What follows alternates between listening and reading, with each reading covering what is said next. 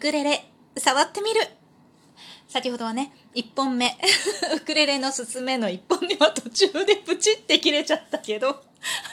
ちょっと真剣にね、真剣にウクレレを進めてるわけですよ。で、真剣に喋ってたら、あっという間ね、12分って、ほんと短いわ。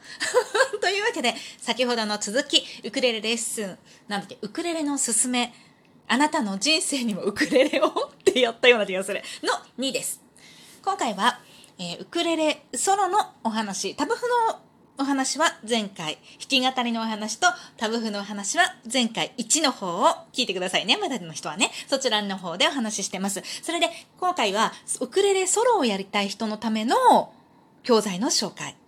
あ、その紹介を若干やってたんだよね。若干やってた。若干やってたんですが、えっと、教材の方ね、フリーのタブフを落とすといいよとか、あと、ウクレレ、なんだっけ、ソロウクレレを誰でも弾けるようになる本っていうのがいいですよっていう話をしてたんだけれども、それだけだとやっぱりやれないから、で、そのね、ソロウクレレを誰でも弾けるようになる本っていうのは CD もついてて、もう、もう、なんだっけ、模範演奏っていうね、CD がついてるんだけれども、その CD 聞いたって、うわ、こんなの弾けるわけないじゃんみたいな感じにしかならないわけよ。で、それがね、リットを、リットミュー、リットミュージックっていうところが、やっぱ YouTube 出してて、この、楽譜ソロウクレレを誰でも弾けるようになる本っていう、そのが本の中に入ってる楽譜すべてを弾いてる動画があるのよ。で、その動画を、ね、結構ね、あの、わかりやすくっていうか、ゆっくり弾いてくれて、ゆっくり、うんとね、弾き方を教えてくれてるの。細かく。で、それを見ながら弾くのもありだと思う。わかんなくなった時とかね、めんどくさくなった時っていうか、もう聞いてなんかもできないやってなった時、そこをちょっと見て、ああ、なるほどってちょっとやってみるのもありだと思う。で、その短い、すごい短いのよ。一曲、これ、1、2分とかだからさ、ですごい短いからその動画を見ながら練習してみるのもありだと思うのね。それと他に、うんと、ウクレレソロの人はいろんな曲弾きたいと思うんだけど、おすすめのがね、ウクレレレッスン TV のね、ウクレレレッスン講師のともさんですとかいうところから始まるね、あの、ウクレレの、なんだろう、えっ、ー、と、レッスン YouTube の番組があるのよ。で、それが、ちょっと一番おすすめかな初心者にはって思うの。ウクレレレッスン TV なんでかっていうとね、すっごいゆっくり説明してくれてんの。で、これ、有名どころの曲、なんか一番最初にウクレレを練習するにあたって、ウクレレの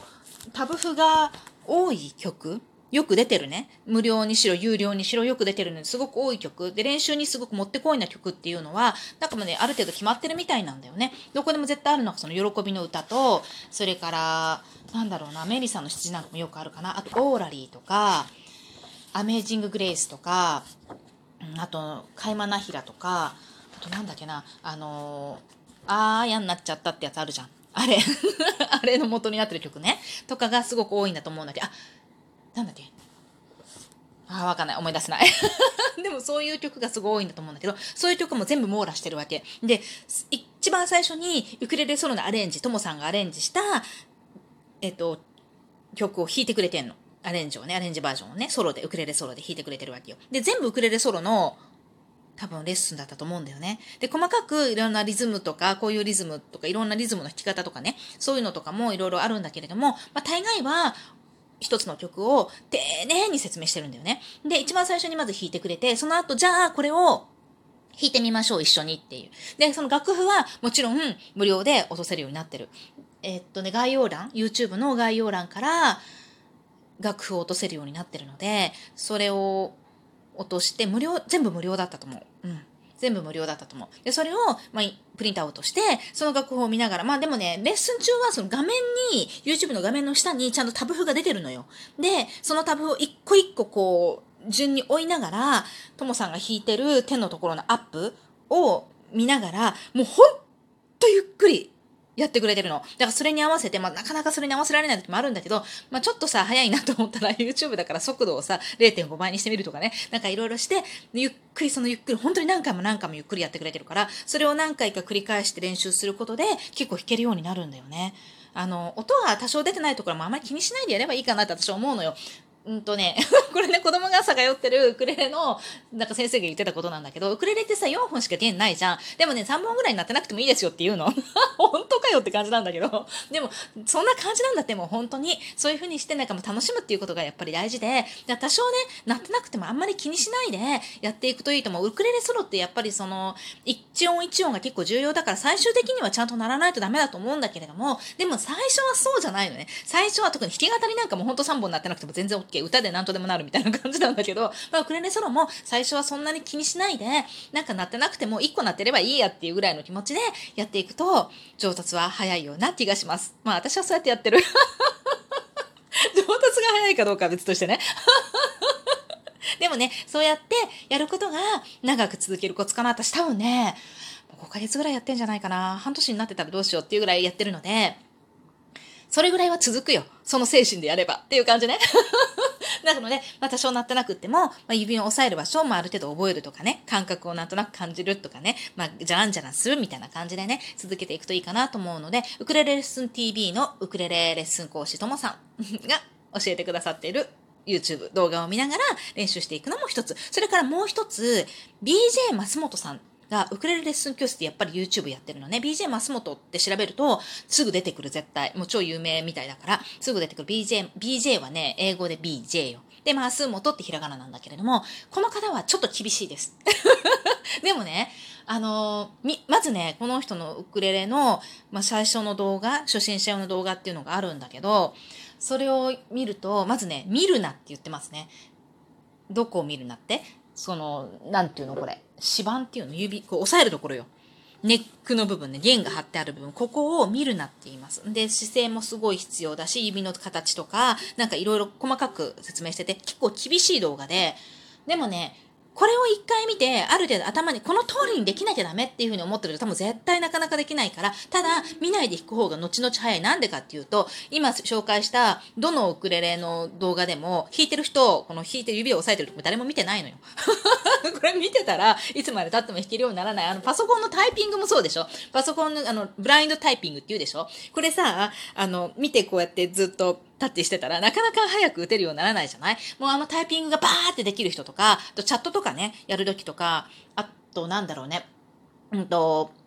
タタッチパネルで、スマホとかね、で、キーボードペペペペって打ってる人いるじゃない？打ってるっていうか、まあ、手でタップしてる人？あれもさ、いちいち見てないでしょ？なんか、あはここで、いはここでとかさ、かは、かりょうはこことかさ、で見てたら多分、あの、チャットでさ、こう打つのすごく煩わしいと思うんだよね。パパパパパパパってもう、なんだろう、ここ何回押すとか、右にスライド、左に上にスライドとか、いちいち考えてないと思うの。ピュッピュッピュッピュッピュッピュッってやってると思うんだよね。あれは、早く打つコツでしょ？要はウクレレを弾けるようになるのも、やっぱり頭で考えちゃダメだよ。ここ見て、え、っと、2弦はここで、えっと、3フレットがここでとかやってると、絶対弾けないと思うの、いつまで経っても。なかなか早くはね。で、歌う時に弾き語りの人もさ、歌う時はさ、歌に結構集中しなきゃいけないじゃん。で、弾くのもさ、楽譜も見なきゃいけないじゃん。で、指も見てたらさ、なかなかうまくいかないと思うんだよね。最初は見てると思うの、すっごい一生懸命歌を覚えて、で、楽譜ももうアンプして、指一生懸命見てると思うんだけど、これ続けてると多分、じゃんちゃかちゃかちゃかちゃかちゃかちゃかってだんだんだん16ビートとかやるようになってくると、もうとってもつかないから、見ないっていう意識は結構大切かなって思います。で、BJ 松本さんの、